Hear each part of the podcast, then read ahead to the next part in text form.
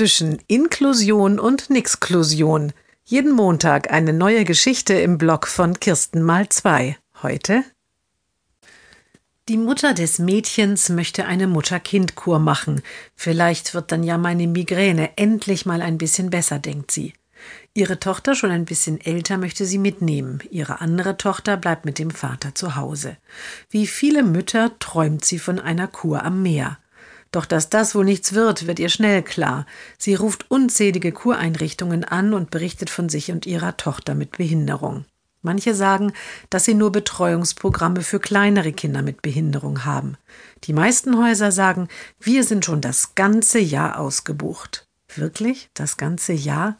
Die Mutter erinnert sich an die Dame in der Beratungsstelle, die gesagt hatte, oh, mit einem behinderten Kind, das wird schwer. Ein schönes Haus hat die Mutter noch auf der Liste. Dort hatte man versprochen, sich zu melden. Und nun klingelt das Telefon. Wir haben uns hier noch einmal besprochen, sagt die Mitarbeiterin.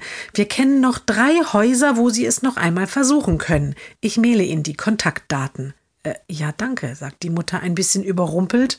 Dann ist die Leitung auch schon tot. Erst nach ein paar Minuten wird der Mutter klar, was in diesem Gespräch gefehlt hat. Die Dame hatte mit keinem Wort erwähnt, dass und warum auch ihr Haus die Mutter und Tochter nicht aufnehmen will.